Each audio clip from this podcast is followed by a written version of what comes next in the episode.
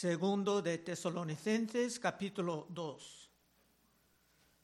Segundo de Tesalonicenses capítulo 2.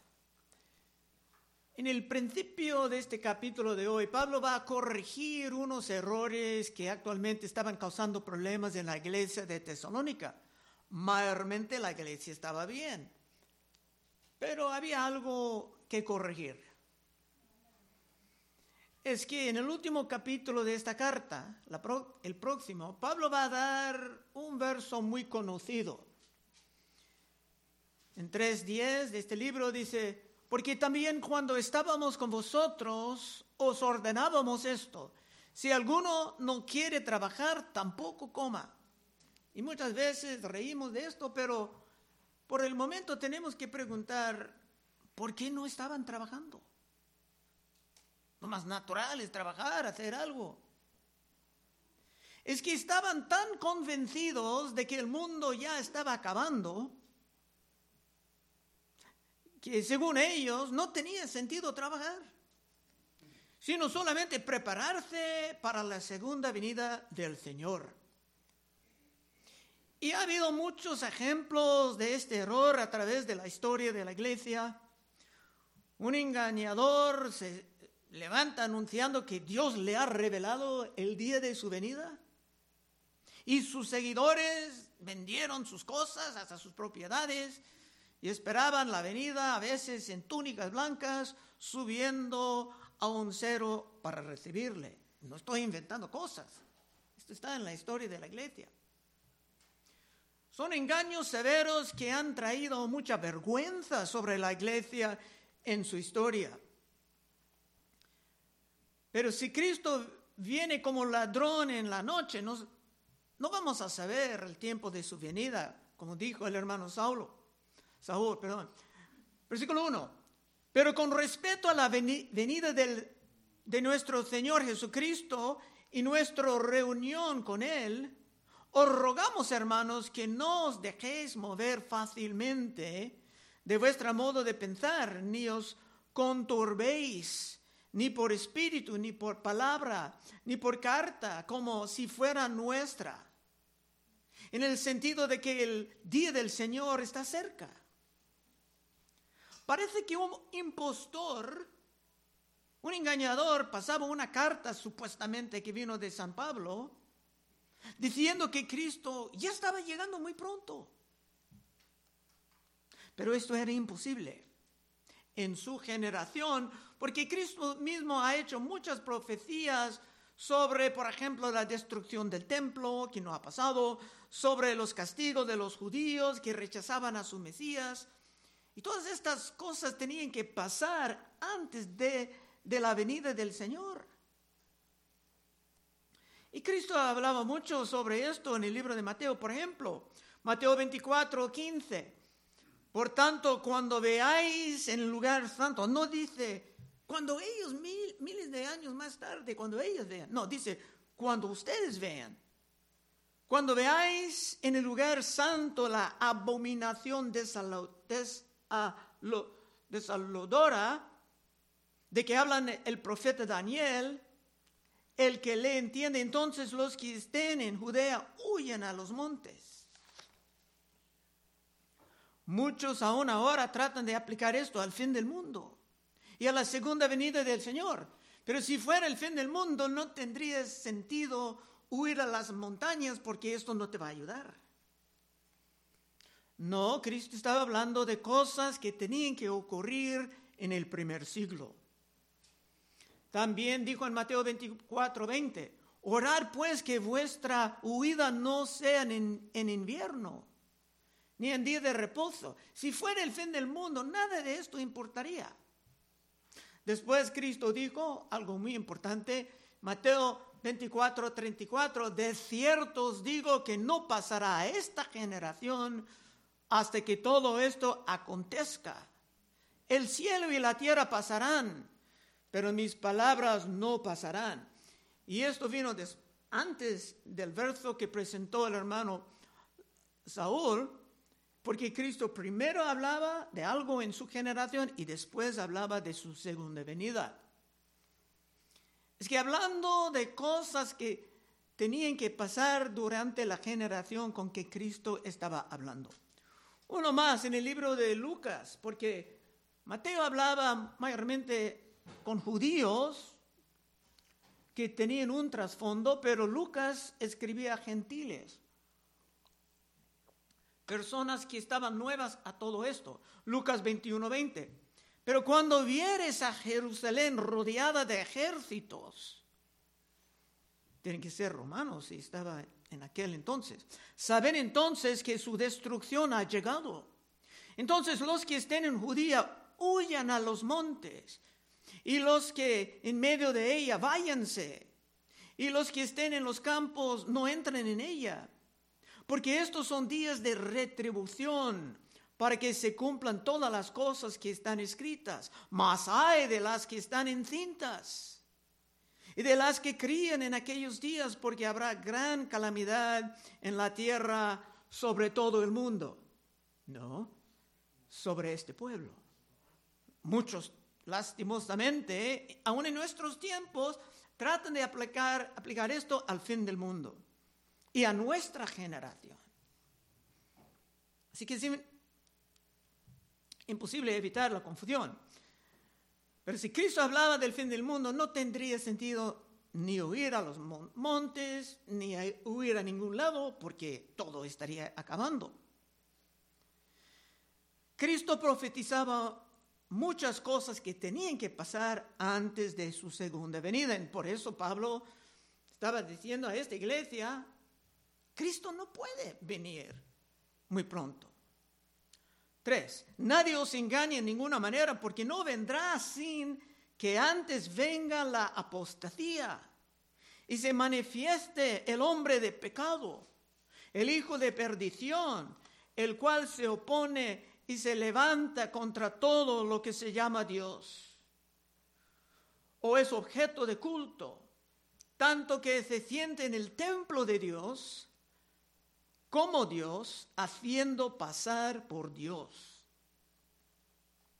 Sobre este pasaje ha habido mucha especulación y hay muchas teorías y están cambiando todo el tiempo sobre quién es este hombre de pecado.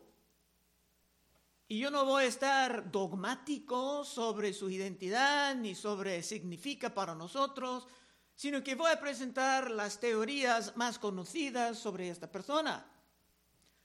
Muchos dicen automáticamente tiene que ser el anticristo, que viene al fin del mundo.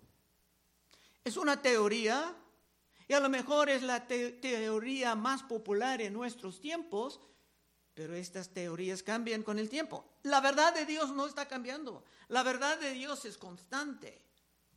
Pero nuestro entendimiento de la palabra puede madurar. Por muchos siglos después de la gran reforma, si sabes algo de la historia de la iglesia, casi todos creyeron que el papa de la iglesia romana, que cualquier papa que estaba en su oficio era este hombre sintiendo en el templo de Dios, creyendo que era Dios. Y la expresión anticristo no aparece en ninguna parte de este libro. Es más, la palabra anticristo no aparece en ninguna parte del libro de Apocalipsis. Si solamente conoces las teorías y las opiniones, esto puede ser una sorpresa. Pero San Juan nos dice claramente quién es el anticristo. La palabra anticristo solamente aparece en un librito chiquito de toda la Biblia. Primero de San Juan 2.18. Hijitos, ya es el último tiempo. No dijo que miles de años más tarde sería el último tiempo, dijo ya es el último tiempo. ¿Último tiempo de qué? Del sistema judío. judío. Hijitos, ya es el último tiempo y según vosotros oísteis que el anticristo viene, así ahora han surgido muchos anticristos. Por esto conocemos que es el último tiempo. Dos cosas de notar, no habla de un anticristo, sino de muchos anticristos. Y no habla de miles de años más tarde, sino en su propia generación. Cuando miras a la Biblia, lo que la Biblia actualmente dice del concepto de anticristo es muy, muy diferente de las teorías modernas. Primero de Juan 2.22. ¿Quién es el mentiroso? Sino el que niega que Cristo es el que Jesús es el Cristo. Este es anticristo, el que niega al Padre y al Hijo. En la Biblia, anticristo es uno que tiene problemas doctrinales no es una persona política. Primero de Juan 4, 2. En esto conoced el Espíritu de Dios. Todo espíritu que confiesa que Jesucristo ha venido en carne es de Dios. Y todo espíritu que no confiesa que Jesucristo ha venido en carne no es de Dios. Y este es el espíritu de anticristo, el cual vosotros habéis oído que viene y que ahora ya está en el mundo. Y solamente uno más. Y es la última vez de que se hablan de anticristo en toda la Biblia. Segundo carta de Juan 7, porque muchos engañadores han salido por el mundo que no confiesan que Jesucristo ha venido en carne. Quien, quien esto hace es el engañador y el anticristo. Eso es todo lo que la Biblia dice de anticristo o anticristos. Se aparece mucho en los videos, en los libros sobre lo profética, lo profético que hacen muchos bastante ricos, pero no puedes encontrar nada más sobre anticristo en la Biblia. Regresando al versículo 3. Nadie os engañe en ninguna manera, porque no vendrá sin, hablando de la venida de Cristo, sin que antes venga la apostasía. La apostasía tiene dos sentidos, algunos toman como apartando de la fe, otros toman como palabra política, como estaba usada, como los judíos separándose, rebelándose de los romanos, y se manifiesta el hombre de pecado, el hijo de perdición, el cual se opone y se levanta contra todo lo que se llama Dios, o es objeto de culto, tanto que se sienta en el templo de Dios como Dios, haciéndose pasar por Dios.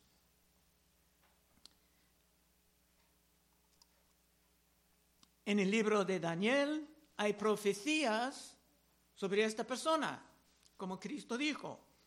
En Daniel 11:31, si vamos a comparar escritura con escritura y no periódico con periódico, y se levantarán de su parte tropas que profanarán el santuario, que es el templo, y la fortaleza, que es Jerusalén con su muralla alrededor, y quitarán el continuo sacrificio. Habían muchos siglos de sacrificios, de repente se acabaron, y pondrá la abominación desoladora con lisonjas, seducirá a los violadores del pacto, mas el pueblo que conoce a su Dios se esforzará y actuará. Y los sabios del pueblo instruirán a muchos. Y por algunos días callarán a espada y a fuego, en cautividad y despojo, y en su caída serán ayudados de pequeño socorro, y muchos se juntarán a ellos con lisonjas. También algunos de los sabios caerán para hacer depurados y limpiados y emblanquecidos hasta el tiempo determinado, porque aún para esto hay plazo. Y el rey, está hablando de un rey malo, hará su voluntad y se ensoberbecerá y se engrandecerá sobre todo Dios, contra el Dios de los dioses, hablará maravillas y prosperará hasta que sea consumida la ira porque lo determinado se cumplirá. Cristo citaba esta profecía. En fin, hay tres teorías principales. Y si preguntas, ¿por qué tanta confusión? Es porque no es muy claro. Muchos creen que Pablo hablaba con cuidado sabiendo que los judíos enemigos, que no creían en Cristo, iban a levantar cualquier cosa a los romanos para acusar a los cristianos de levantar una rebelión. Pablo y Juan, los dos, hablaban en códigos. Aún el conocido San Agustín, teólogo famoso del tercer siglo, dijo sobre este pasaje que no tenía alguna idea alguna de lo que Pablo estaba hablando. Pero hay tres teorías. Primero, muchos creen que ese hombre de pecado es un malvado que va a venir al fin de la historia para provocar el fin del mundo. En el momento, esto es lo más popular. Otros durante la Gran Reforma dijeron que era cualquier papa sobre la iglesia romana. Esto era muy popular por siglos y hay gente que aún cree en esto. Finalmente se creen que era alguien del gobierno romano durante el primer siglo. Y como dije, la verdad no cambia, pero nuestro entendimiento puede cambiar, puede madurar. Antes de la destrucción de Jerusalén, los judíos y los cristianos eran juntos en las sinagogas, hasta en el, en el templo de Jerusalén. Pero después los judíos y los cristianos eran separados para siempre. Claro, los judíos que creyeron en Cristo eran en las iglesias, pero los demás separados. En el principio los romanos vieron a los cristianos como otra secta de los judíos, pero esto cambiaba en poco tiempo. Continuando en el capítulo, versículo 5, ¿no os acordáis que cuando yo estaba todavía con vosotros, os decía esto? Y ahora vosotros sabéis lo que lo detiene, a fin de que a su debido tiempo se manifieste. Es algo interesante. Cuando Pablo estaba con esta iglesia brevemente, menos de un mes, enseñaba sobre todo esto. Y dijo que ellos sabían lo que estaba deteniendo este hombre. Si estaba detenido por algo, eso quiere decir que ya existía. Era vivo delante del tiempo en que Pablo ministraba a ellos. Pero aquí también Pablo era muy cuidadoso, sabiendo que los judíos en su contra buscarían cualquier cosita para acusarle delante de los romanos. Siete. Porque ya está en acción el misterio de la iniquidad Solo que hay quien al presente lo detiene, hasta que él a su vez sea quitado de en medio. Muchos predicadores modernos dicen que era o es el Espíritu Santo que detenía ese monstruo. Pero cuando Pablo habla del Espíritu Santo, se habla abiertamente, no se esconde nada. Solamente tenía que guardar sus palabras cuando hablaba del gobierno romano. 8. Entonces se manifestará aquel inicuo a quien el Señor matará con el espíritu de su boca y destruirá con el resplandor de su venida, inicuo cuyo advenimiento es por obra de Satanás, con gran poder y señales y prodigios mentirosos y con todo engaño de iniquidad para los que se pierdan por cuanto no recibieron el amor de la verdad para ser salvos. Los que creen que era alguien del gobierno romano, como R.C. Sproul, un teólogo americano muy conocido, prestigioso, que murió en 2017, ellos dicen que ese hombre era el emperador César Nerón, que levantaba una gran persecución en contra de los cristianos.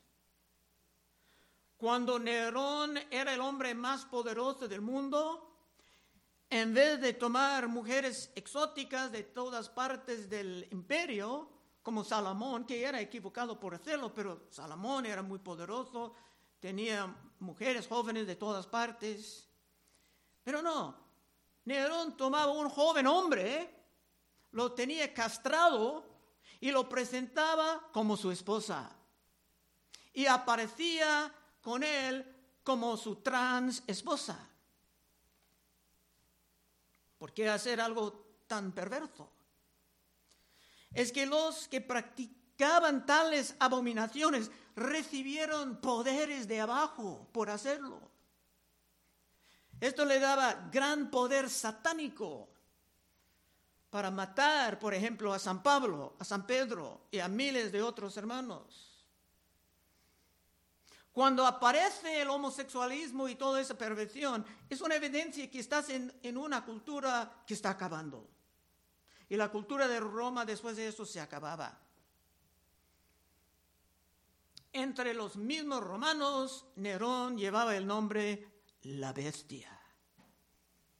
Pero no quiero gastar mucho más tiempo en todo esto en esta mañana. Solamente tenemos que saber que en esta área de teología hay mucha controversia. 11. Por esto Dios les envía un poder engañoso. Algunos se sorprenden por esto, que Dios va a mandar un espíritu de engaño y no la verdad. Pero sí, dicen Romanos, a ciertas personas Dios los entregó a una mente reprobada. Es un castigo normal para los que rechacen la verdad. Por esto Dios les envía un poder engañoso para que crean la mentira, a fin de que sean condenados todos los que no creyeron a la verdad, sino que se complacieron en la injusticia. Los judíos que no aceptaban la verdad de Cristo como su Mesías prometido y como Dios en carne, Emmanuel, cayeron bajo un juicio de un engaño poderoso.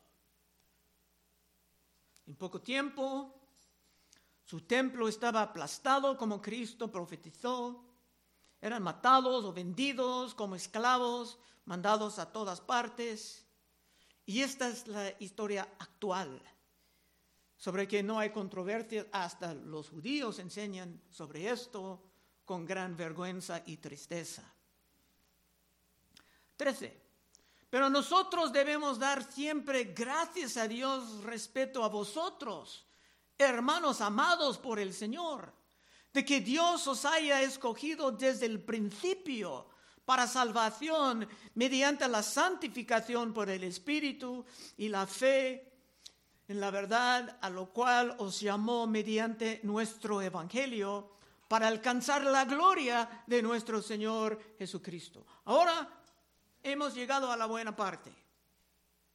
Dice que tú y yo estamos, si estamos continuando fieles en Cristo, fuimos escogidos desde el principio.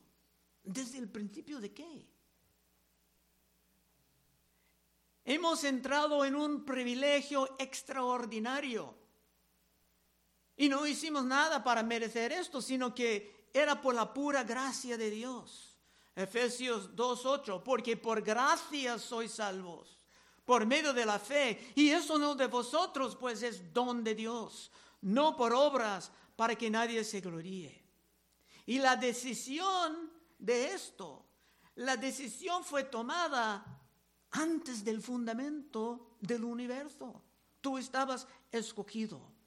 Pablo enseñaba esto en Efesios 1.3.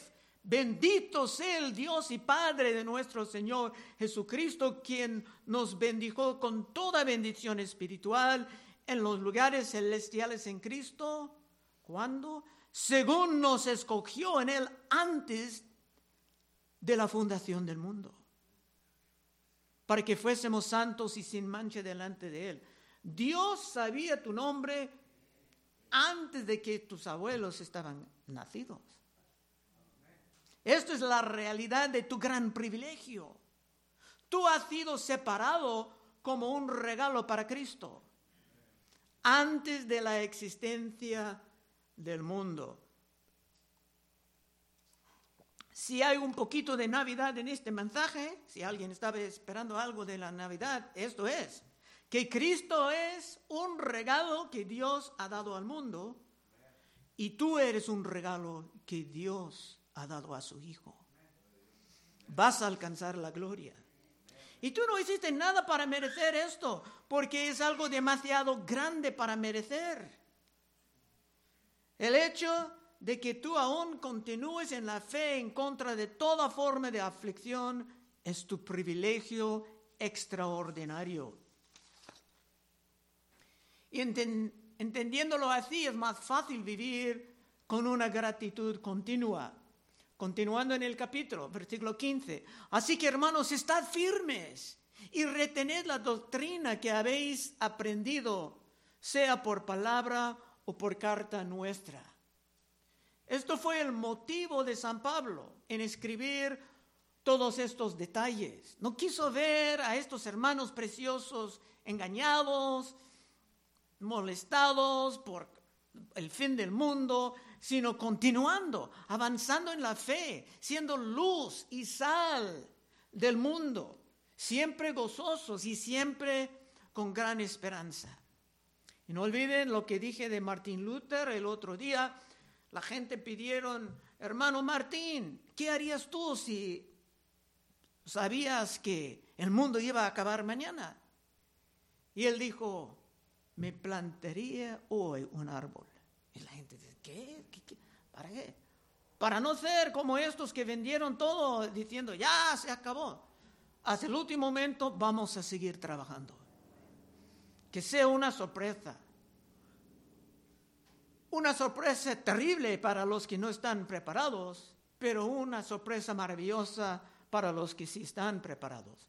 16. Y el mismo Señor Jesús mismo Jesucristo, Señor nuestro y Dios de nuestro Padre, el cual nos amó y nos dio consolación eterna y buena esperanza por gracia, conforte vuestros corazones y os confirme en toda buena palabra y obra. Y esto era la oración final que Pablo tenía para ellos y esta es la oración que los líderes de nuestra iglesia tienen para cada uno de ustedes que no sean engañados por doctrinas extrañas, sino que sean firmes en lo que han aprendido, siempre avanzando y cada vez más fructíferos.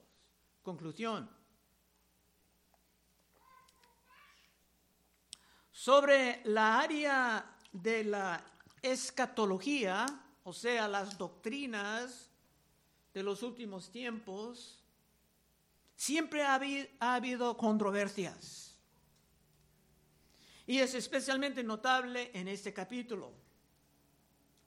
Pero si hay algo bueno que puede salir de todas estas teorías y especulaciones, es que nos da un motivo de realmente escudriñar a las escrituras y comparar lo que los especuladores dicen y lo que dicen los libros y los videos, comparar todo esto con lo que la Biblia actualmente dice. Debe ser un motivo. Estudiar un poco más y no simplemente aceptar las tradiciones.